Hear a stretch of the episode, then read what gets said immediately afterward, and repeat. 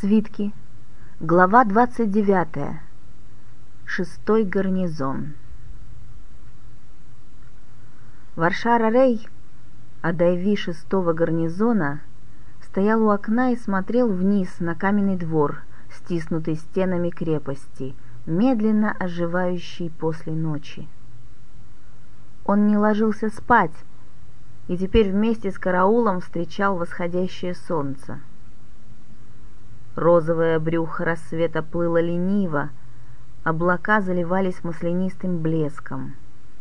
Внизу солдаты-денщики закладывали старую, изъездившую на своем веку немало дорог карету. Арей ждал. Он обратил усталое от мрачных мыслей лицо к четырем деревьям, росшим у западной стены.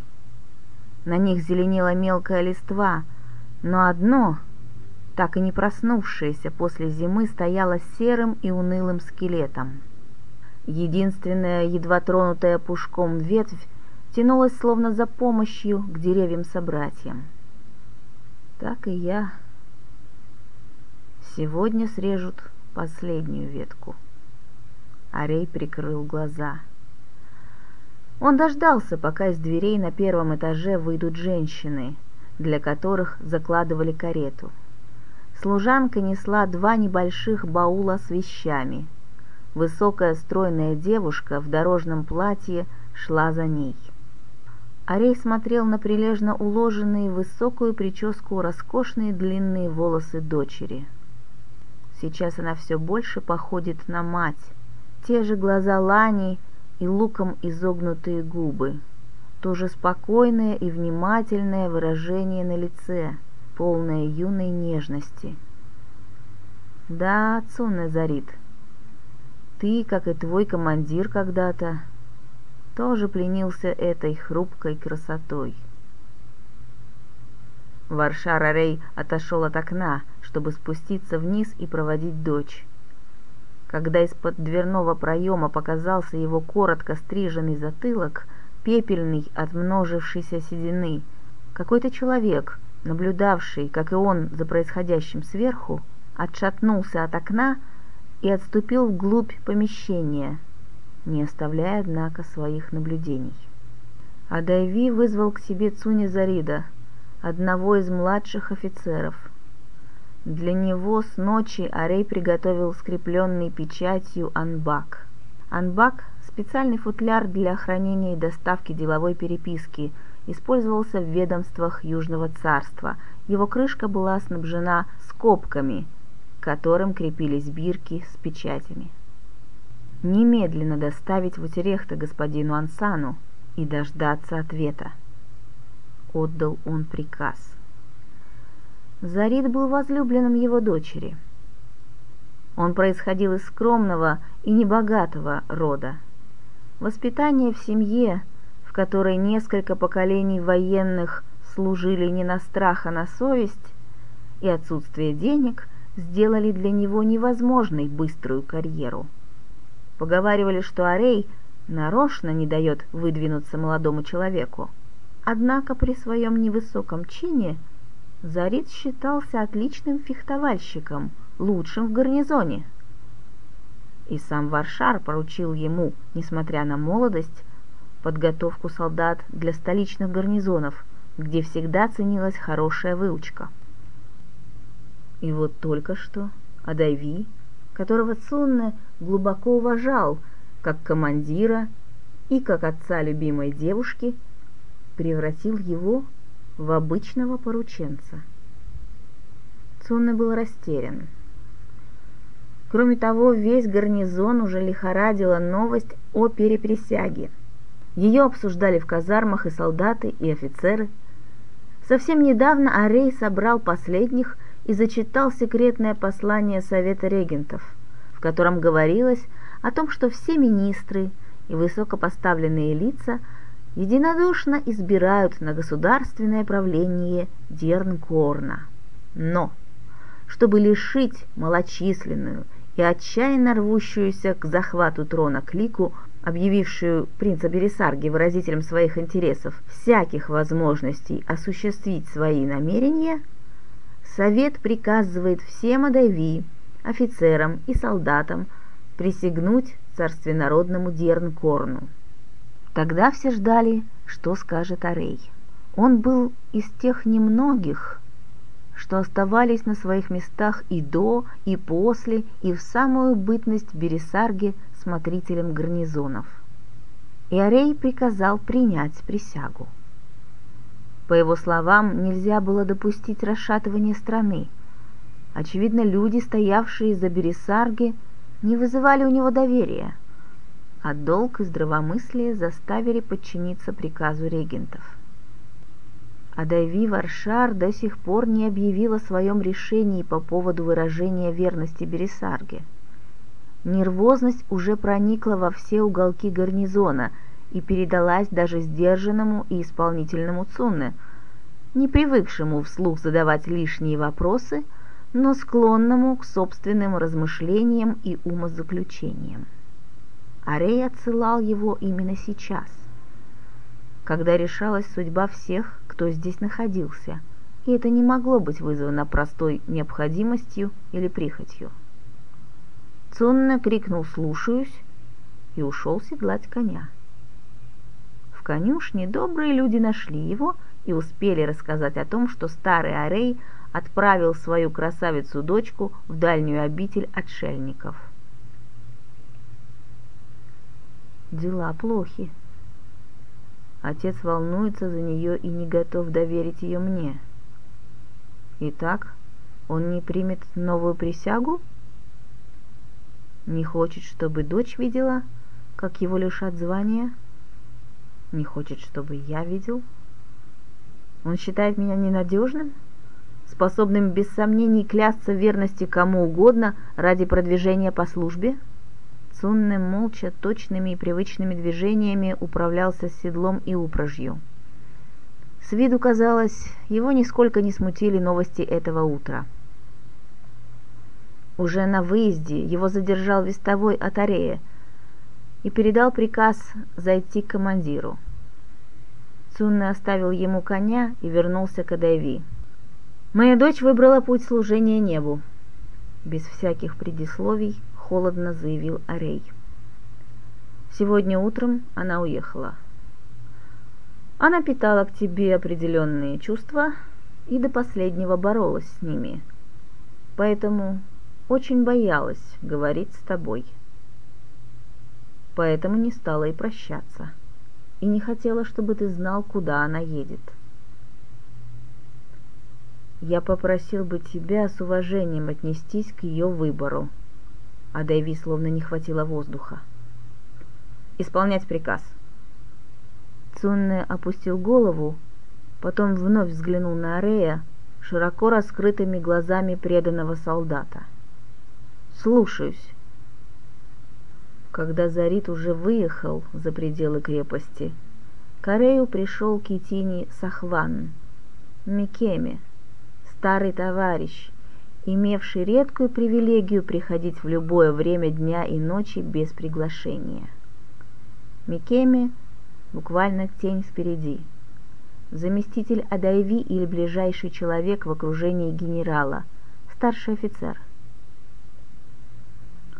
Китини был невысокого роста, плотен, если не сказать толст, но необыкновенно подвижен как для своего телосложения, так и для своего возраста – было ему уже близко к пятидесяти.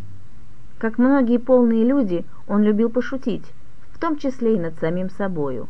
О своем животе Сахван частенько говорил, что нет беды в том, что на него трудно найти подходящую броню. Кинжалы и стрелы просто увязнут в этой мозоли, натертой бесконечными упражнениями в ползанье по земле в молодости. Теперь Китини тоже улыбался – но Арей хорошо знал эту улыбку. Так улыбаются, когда хотят подбодрить умирающего от тяжелого ранения товарища. Сам он так улыбаться не умел. «Что, седая лиса, думаешь, стоит ли огрызаться?» — спросил Китини, усаживаясь по знаку Арея за стол. «Думаю», что за игра была у них там, в Рангнагаре? Почему они так быстро сдали позиции? Этого я не знаю, Китини. Сейчас уже не так важно. Нет, ну просто интересно. Какова цена?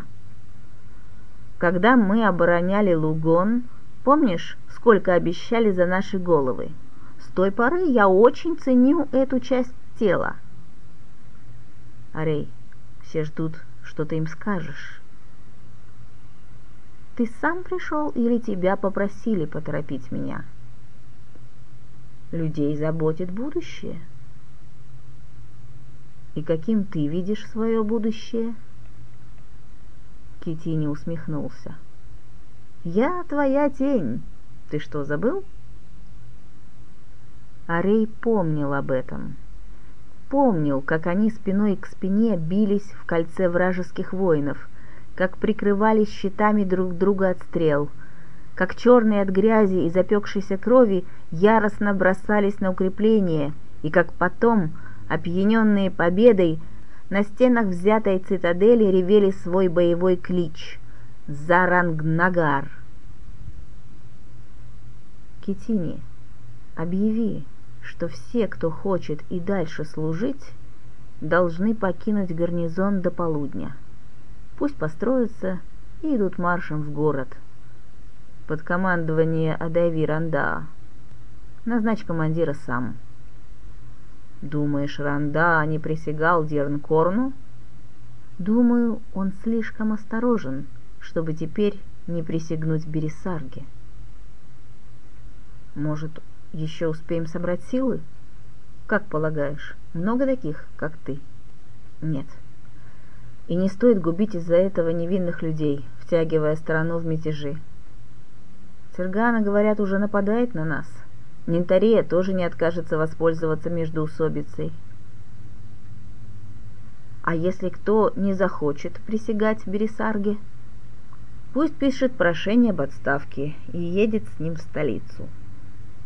Но если честно, не думаю, что это хороший выбор. Такого человека проще умертвить, чем отпустить. Я знаю Бересарги и его генералов. Хорошо, Китини встал. Китини, пусть как можно быстрее все уйдут. Ты понял? Не сомневайся, Адави.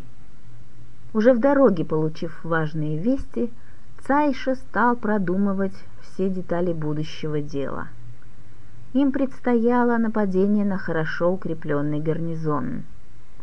Выезжая из Бантина, Цайши передал через своих доверенных сообщения людям с озер собраться на окраине небольшого городка Пассала и обсудить положение. Пятнадцать лет назад, когда южные земли были втянуты в пограничные распри на своих северных рубежах, народ нищал, Сильные дожди грозили гибелью посевам в девяти из одиннадцати провинций. Правитель Дабуш почувствовал исподволь подбиравшуюся руку заговорщиков и прибегнул к помощи клана Хия, чтобы уничтожить явных и мнимых врагов. Хия стали известны как мастера покушений и похищений людей. Их умение вести скрытую войну, доведенное до совершенства несколькими поколениями, вселяло ужас даже в отважных боевых генералов. А что уж говорить про сановников и вельмож. Однако даже Хия не спасли Дабуша от смерти, которая приключилась с ним в один из летних дней. Говорили, правитель был отравлен кем-то из своей прислуги, вошедшим в сговор с Шенге Алои, отцом ныне живых Дернкорна и Бересарги и их покойного брата Мейхада. Говорили так, разумеется, потому, что власть перешла к этому семейству, находившемуся в родстве с Дабушем и претендовавшим на трон вследствие преждевременной смерти, одного на скачках, другого от болезни в младенчестве, двух принцев-наследников.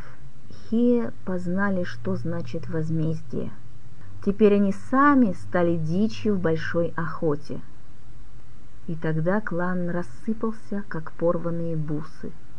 Мастера тихой войны разошлись по городам и весям, занялись мелким ремеслом и торговлей, земли их расхватали жадные соседи.